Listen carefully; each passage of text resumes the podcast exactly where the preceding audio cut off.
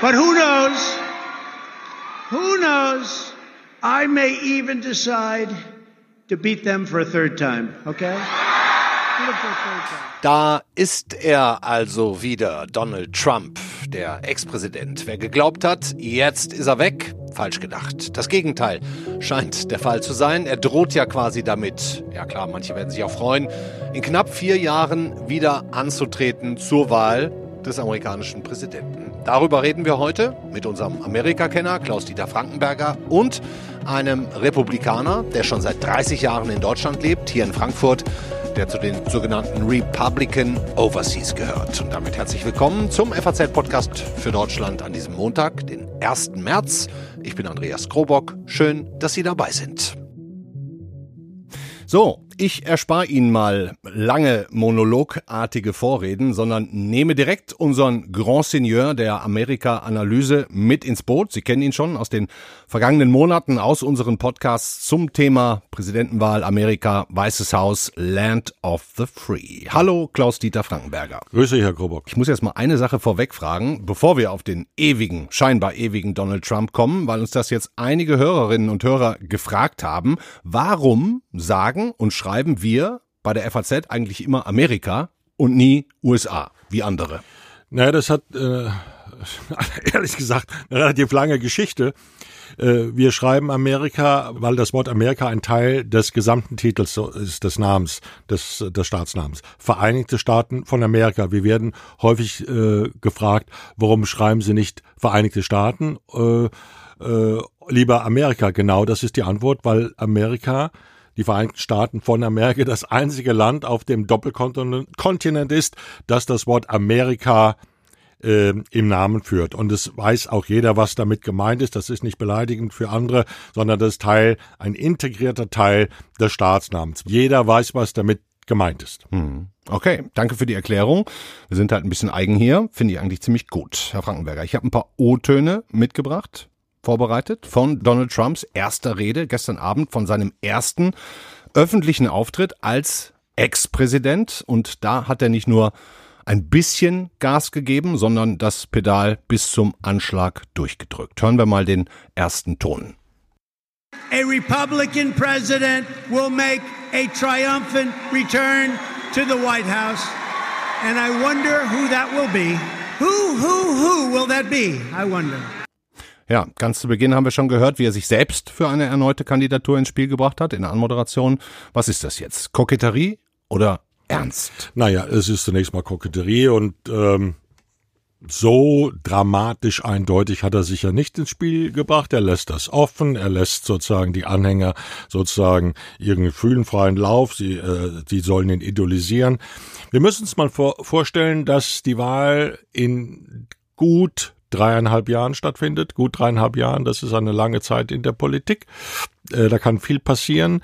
Ähm, da kann zum Beispiel auch ein anderer Stern aufgehen in der Republikanischen Partei. Das muss ja gar nicht sein, sein Sohn oder einer aus seiner Familie sein. Das können andere sein. Immerhin gibt, zum Beispiel. Ne? Das ist der Gouverneur von Florida, der könnte eine Rolle spielen. Das ist dann der, der Senator Ted Cruz aus Texas. Ja, das ist ja. ein Oberzyniker äh, und Trumpist sozusagen, ähm, wie, man, wie er im Buch steht könnte sein, äh, dass Trump einen Ehrgeiz verspürt. Der Mann ist dann auch 78 Jahre. Das, äh, das so wie ja, Biden jetzt. Ne? Das ist ja sozusagen das Präsidentenalter, kann man ja fast sagen. Äh, ich meine das auch gar nicht irgendwie zynisch, sondern man kommt schon ein bisschen an in die Jahre. Aber es kann sehr viel passieren. Es kann in der Partei viel passieren, es kann in der Welt viel passieren, es kann ähm, ähm, die Regierung kann Erfolg haben. Mhm. Es, irgendwann ist die Pandemie in Amerika vorbei, die Wirtschaft wird wieder Fahrt aufnehmen und dann sieht, sieht die Sache ein bisschen anders aus. Mhm. Ähm, ich würde, das eher wäre für mich nicht die größte aller Wahrscheinlichkeiten, dass wir okay. in dreieinhalb Jahren einen, äh, einen Donald Trump sehen, der sozusagen im Saft stehend die republikanischen Massen ähm, bespielt und äh, in, tatsächlich in den Endkampf ins Weiße Haus geht. Hm. Trump hat ja zumindest mal klargemacht, dass er keine neue Partei zu gründen gedenkt, sondern sein politisches Zuhause weiter bei den Republikanern sieht. You know, they kept saying, he's going to start a brand new party. We have the Republican Party. It's going to unite and be stronger than ever before. I am not starting a new party. That was fake news. Ja, ich habe keinen Zweifel, dass seine Fans, die ihn gefeiert haben, muss man sagen, wie ein Popstar oder Rockstar, das tatsächlich freuen würde. Aber was ist denn mit den Republikanern eigentlich, Herr Frankenberger? Freuen die sich auch so über die Rede, die er da jetzt gehalten hat? Naja, ein großer Teil derer, die da eben gestern zugehört haben, sind natürlich alles ähm, äh, republikanische Anhänger, das ist sozusagen der, der Kern der, des harten Kerns äh, seiner Basis und die ist im Moment auch die Basis in großen Teil der republikanischen Partei. Mhm. Donald Trump hat in den vergangenen Jahren die Partei übernommen. Er hat sie quasi nach seinem Vorbild ge geformt. Das ist eine Führerpartei geworden mit wenigen Ausnahmen. Der, das, der Teil der Dissidenten in seiner Partei ist klein. Es haben zehn Republikaner im Repräsentantenhaus dafür gestimmt, das Amtsenthebungsverfahren in Gang zu bringen. Es haben Wegen sieben, der Stürmung des Kapitols am 6. Januar? Es haben, genau, es haben sieben republikanische Senatoren für das Amtsenthebungsverfahren gestimmt. Es hätten weit mehr sein müssen. Das zeigt ungefähr, glaube ich, ganz korrekt, die Machtverhältnisse. Hm. Hatten Sie es denn auch so erwartet, Herr Frankenberger, dass Trump, wenn wir schon beim äh, bei der Erstürmung des Kapitols sind vom 6. Januar, dass er da quasi null Reue zeigt, null schlechtes Gewissen, was, ja, was die, ja, ja, ja, weil wenn er das getan hätte, hätte er sich ja zwar äh, äh, zwangsläufig eine gewisse Mitschuld gegeben. Das konnte er natürlich tun. Es, wird, es ist eher andersrum.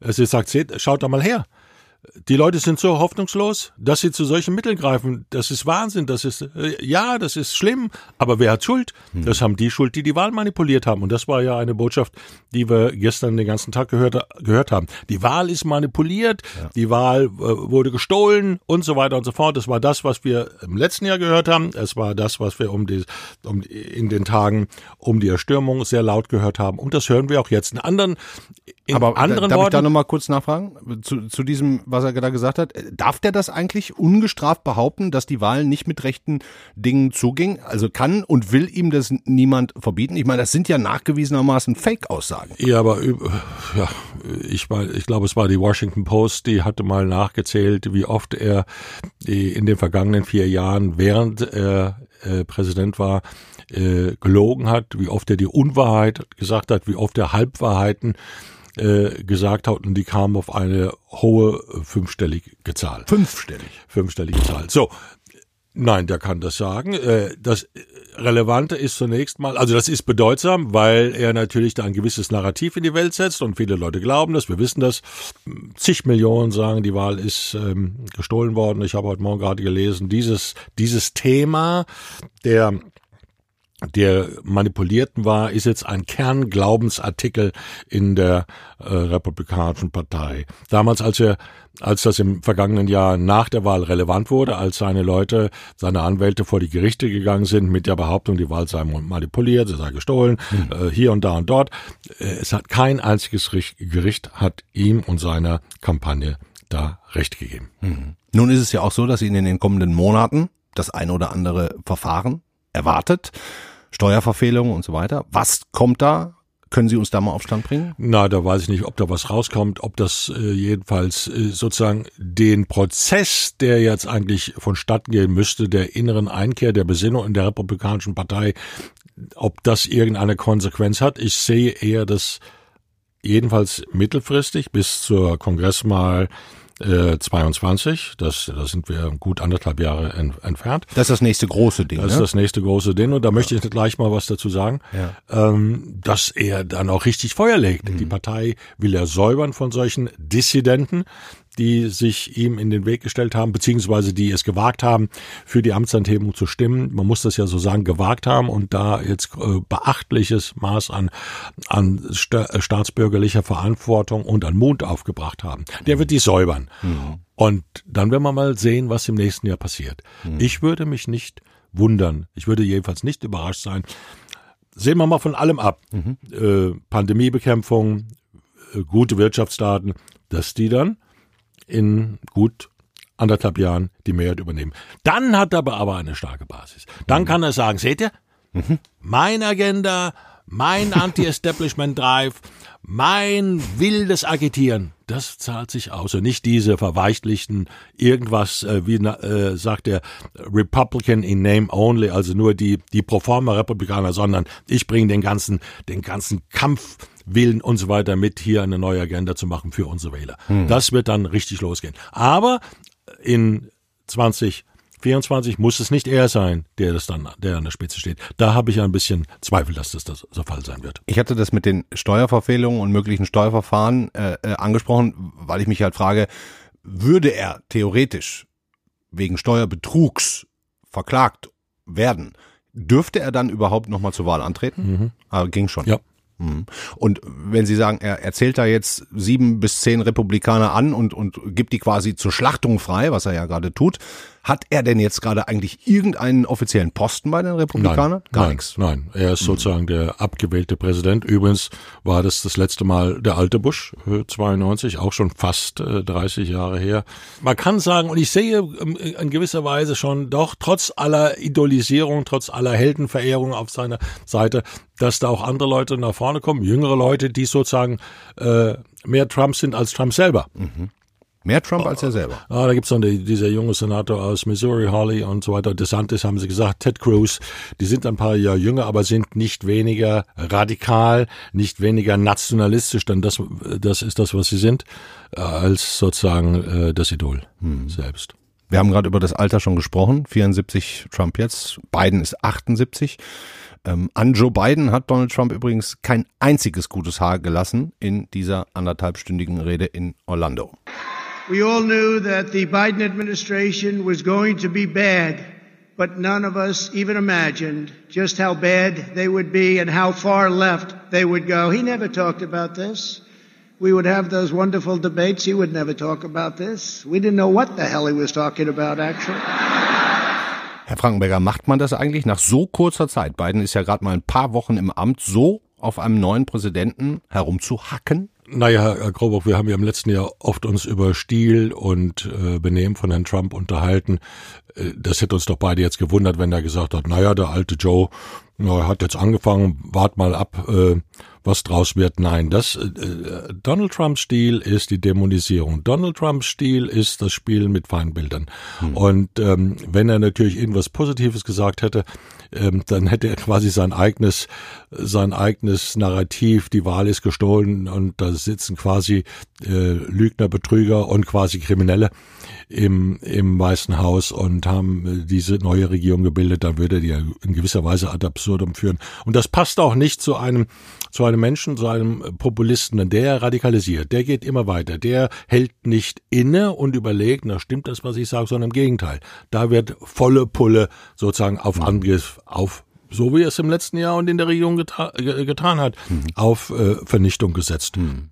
Was macht denn Trump jetzt die nächsten Monate? Weiter trommeln, Präsenz zeigen, wie so eine Art Schattenpräsident, ein heimlicher, weil seiner Meinung nach rechtmäßiger Herrscher immer noch? Ja, ähm, er wird in seinem äh, Florida Golf Resort bleiben, äh, ist natürlich jetzt ein, ein bisschen äh, abgeschnitten von Kommunikationskanälen. Sie wissen, Twitter und Facebook äh, wie die Amerikaner sagen, deplatformized oder platformalized oder wie auch immer. Jedenfalls gesperrt. hat er nicht mehr die, gesperrt auf gut Deutsch ganz mhm. genau, ähm, ist er nicht mehr dran. Mhm. Stand heute, äh, 1. März, nach diesem Auftritt äh, vor dem Conservative Political Action Committee in Florida, muss man sagen, der ist der Matador in der Republikanischen Partei. Mhm. Hm. Und der echte gewählte Präsident Joe Biden, wie wird der jetzt darauf reagieren? Am besten gar nicht, oder? Am besten gar nicht. Warum? Das ist ein, ein, ein Zusammenschluss konservativer Aktivisten, ähm, gibt es seit langem, ist einflussreich in der Republikanischen Partei, einflussreich, äh, weil es sozusagen ein Seismograph ist für die für die Erregungsintensität ne? Mhm. und äh, wo ein bisschen so der, der Hase hinläuft. Wie fällt denn, und das als letzte Frage, Herr Frankenberger, Ihre erste Bilanz der beiden Präsidentschaft aus, die ersten Wochen, Ihre bisherige Einschätzung? Ja, der hat äh, alle Hände voll zu tun, ähm, die äh, Corona-Krise äh, zu managen. Äh, die Impfkampagne geht weiter. Auch äh, Joe Biden hat übrigens ähnlich wie Trump am Anfang mit Verordnungen sozusagen den Weg erstmal ein bisschen planiert bei der Einwanderung, Rückkehr zum Pariser Klimaabkommen und so weiter. Ich würde sagen, er hat einige innenpolitische Akzente gesetzt natürlich. Mhm. Das äh, große Konjunkturpaket äh, steht jetzt im Senat zur Abstimmung an. 1,9 Billionen Dollar, Trillion Dollar im amerikanischen, eine enorme Summe. Muss man sehen, welche Kompromisse er macht. Er hat jedenfalls nach außen hin äh, sich um europäische, um die Europäer bemüht neulich äh, geredet, äh, digital vor der Münchner Sicherheitskonferenz, äh, die Europäer umarmt, äh, das hohe Lied auf Bündnisse gesetzt. Das ist das, was wir, was die Europäer, was wir hören wollten, dass, dass er eben eine andere an nicht nur einen anderen Stil äh, einschlägt, das wissen wir, dass er andere Töne anschlägt, das wissen wir, sondern dass vielleicht auch in der Substanz was Neues kommt. Warten wir mal ab, hm, wie, Dank, das, ja. wie es so sein wird. Dankeschön, Klaus-Dieter Frankenberger. Danke auch, Herr Coburg. Klaus-Dieter Frankenberger. Er glaubt nicht, dass Donald Trump es ernst meint, sondern hält es für, ja, Koketterie und vermutet dahinter eher den Plan, den Trumpismus am Leben zu erhalten und vielleicht auch andere Kandidaten aufzubauen, wie zum Beispiel Ted Cruz, Ron DeSantis oder eins seiner eigenen Kinder. Die Republikanische Partei jedenfalls wird, so es denn Teile in ihr überhaupt wollen, diesen Donald Trump so schnell nicht los. Wir sprechen jetzt mit einem Amerikaner, der schon seit 30 Jahren hier in Deutschland lebt, und zwar hier in Frankfurt. Hallo, Carrie Reddington. Hi, guten Tag. Herr Reddington, wenn mich nicht alles täuscht, waren Sie lange Zeit Mitglied der Republikanischen Partei bei den Republicans Overseas. Sind Sie das immer noch? Yes, selbstverständlich, ja. Mhm. Und was haben Sie gestern gedacht, als Donald Trump eine erneute Kandidatur in den Raum gestellt hat? Muss ich erst sagen, ich habe das gar nichts äh, gesehen. Momentan das interessiert mich gar nichts, äh, äh, was äh, die ehemalige Präsident sagt, weil wir haben einen neuen Präsident, okay. Joe Biden, so ich bin gar nichts informiert, was gerade los ist. Hm. Glauben Sie denn als äh, ähm, Teil der Republikaner Overseas, die Republikaner in Amerika sind gut beraten, Donald Trump weiter den starken Mann sein zu lassen? Ja, das weiß ich nicht, weil ich bin hier, wie gesagt, in Frankfurt und unsere Aufgabe bei den Republicans Overseas hier in Deutschland sind die Probleme, äh, was die Amerikaner angeht, hier in, in Deutschland. So eigentlich ist nicht unsere Aufgabe, was in Washington los ist. Unsere Aufgabe ist, mit den Demokraten zusammenzuarbeiten hier in Deutschland, die Problem, äh, Problematik für die Amerikaner hier overseas. Hm. Haben Sie denn Trump gewählt im November? Das ist eine, da, da, das Wahlgeheimnis. Okay. Müssen Sie auch nicht beantworten. Aber ich kann, ich kann erst sagen, wir haben sechs Kandidaten ja. in Kalifornien und äh, alle sind überrascht, weil man denkt manchmal, es sind nur zwei Kandidaten. Und äh, Kyan West was auch auf der Ballot. Sag mal so. Der Rapper. Eine, ja, das, das, den mochten Sie am meisten. Ja, leider hat er nicht, äh, leider hat er nicht, äh, der hat nicht gewonnen. Mhm. Sie haben im Vorgespräch auch gesagt, das Zusammenleben hier von Amerikanern in Deutschland, das funktioniert auch mit den Demokraten sehr, sehr gut. Besser als in Washington? wir, wir äh, äh, die Amerikaner overseas, ähm, wir kommen klar miteinander. Ähm, natürlich äh, durch die Kampagne, natürlich bei jeder äh, Campaign ist alles aufgehetzt und äh, aber ganz ehrlich, ich ähm, ich kümmere mich um die Amerikaner hier in, in Deutschland und hm. das ist meine, ich fühle mich, das ist meine Aufgabe, um die Probleme um die Amerikaner äh, zu kümmern hm. hier in Deutschland. Ich sehe schon über die Probleme in Washington. Ja, ich ich komme da nicht so richtig weiter mit bei Ihnen. Nein, äh, die, ganz, ja. ganz ehrlich, weil, weil wir haben kein, erstmal wir haben keine Einfluss, wir haben keine äh, Repräsentation in, äh, in in Washington, so das ist nicht mein Problem. Hm. Und die Bericht, ich muss gucken, dass ja. das mir geht geht's gut und hier, äh, äh hier, äh, das mir geht's gut, in äh, Frankfurt geht's gut. Ja. Das ist meine Aufgabe. Okay, dann frage ich mal anders. Die, die Berichterstattung über Amerika in den letzten Jahren, das Image hat ja schon ein bisschen gelitten. Hat Ihnen das wehgetan? Ja, deshalb ist auf jeden Fall äh, wehgetan als Amerikaner. Natürlich, das war eine sehr harte Zeit, ähm, wann wir diese Uprising gehabt hatten in äh, Minnesota. Und äh, gleichzeitig haben wir den Anfang von der Corona, äh, der Covid-Pandemie äh, äh, hier gehabt in, in Deutschland. Es war schon eine keine schöne Zeit, muss ich erst sagen. Es war schon ein, ein, ein Plus. Meine Business natürlich hat äh, total gelitten und leidet immer noch unter dieser Pandemie. Und das ist, das war keine schöne Zeit, äh, ein Amerikaner zu sein, muss ich sagen. Das, das muss nicht sein. Hm. Wird aber vielleicht besser jetzt, hoffen Sie wahrscheinlich. Auf jeden Fall. I mean, ein, ein neuer Präsident, äh, der bringt seine eigenen Ideen und seine eigenen Wege äh, in das Amt und äh, äh, Joe Biden ist mein Präsident. Apropos wählen, ne? in Frankfurt stehen Kommunalwahlen an, Mitte März. Da kann man, wenn man will, auch Sie wählen. Und zwar für die Partei Die Internationale Stimme Frankfurt. Wofür ja. setzen Sie sich ein, Herr Reddington? Well, ich setze mich ein ziemlich pragmatisch äh, äh, für die Wähler hier in Frankfurt.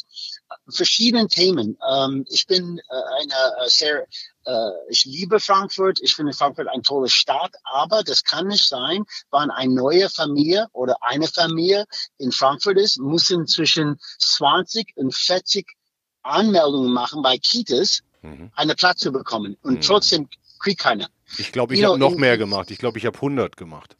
Sehen Sie, und, und das, das muss nicht sein. Irgendwas stimmt einfach nicht. Und ähm, ich will einfach die Brücke ähm, äh, zwischen, sag mal, die Volksparteien einfach zu gucken, was ist hier los. Zum Beispiel diese Müllthema. Was ist denn los? Ist so einfach, auf die, auf eure App zu gucken, wie de, das Wetter ist. Und alle probieren zu schieben auf der Bürgerinnen und Bürgerin. Das stimmt. Jeder kann ein bisschen äh, Müll vermeiden, kann äh, more recycle, äh, äh, to go bashers natürlich, klar. Aber, aber einfach ist es einfach, irgendwas stimmt einfach nicht. Mit dem, mit, mit dem Müll. Haben Sie da eine gute ja. Idee?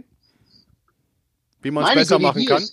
Auf jeden Fall äh, großer Mülleimer auch die, äh, äh, die äh, Müllmänner sagen, hey, die, Müll, die Müllcontainers und die sind einfach zu klein auf dem Mainufer. Hm. Das hört sich ja schon ziemlich deutsch an bei Ihnen jetzt, Herr Reddington. Das ist ich bin sehr deutsch geworden. Ich, bin, ich liebe Deutschland. Ich bin sehr dankbar über Deutschland. Und äh, aber ich bin mehr pragmatisch. Äh, ähm, ich als Unternehmer, 30 Jahren, habe ich äh, sehr viel Erfahrung, Ups und Downs. Ich war schon insolvent. Äh, ich, äh, es war eine keine leichte Zeit in Deutschland, aber aber einfach äh, machen, machen. Und und man kann natürlich ähm, ähm, Dingen beeinflussen und hey, let's get more toilets, let's get more Kita-Plätze. Lass uns, lass uns einfach diese Stadt, wie toll das ist, einfach noch besser machen. Schönes Schlusswort. Let's get more toilets. Finde ich sehr, sehr gut. Vielen Dank für das, für das Gespräch. Ja, ich bedanke mich sehr herzlich. Vielen Dank. FAZ ist the best. Das war der FAZ-Podcast für Deutschland an diesem Montag, den 1. März. Donald Trump ist wieder da, auch wenn Klaus-Dieter Frankenberger sagt, nicht so richtig. Er glaubt noch nicht, dass er tatsächlich wieder zur Wahl antritt. Den Republicans Overseas hier in Deutschland, da haben wir gerade Kerry Reddington gehört, denen scheint das relativ egaler zu sein. Also mehr egal als den Amerikanern, denn die Amerikaner in Europa, in anderen Kontinenten, die scheinen andere Probleme zu haben als der Zwist und die Streitigkeiten, die Machtkämpfe in der eigenen Partei. Das war's für heute. Morgen begrüßt Sie die Kollegin Angelika Fey. Da blicken wir dann schon mal voraus auf die große Ministerpräsidentenkonferenz und auf die Frage, ja, Lockerungen trotz der steigenden Infektionszahlen. Wie hoch müssen die Inzidenzen sein? All das dann morgen ab 17 Uhr. Ihnen einen schönen Abend. Machen Sie es gut. Bis dahin.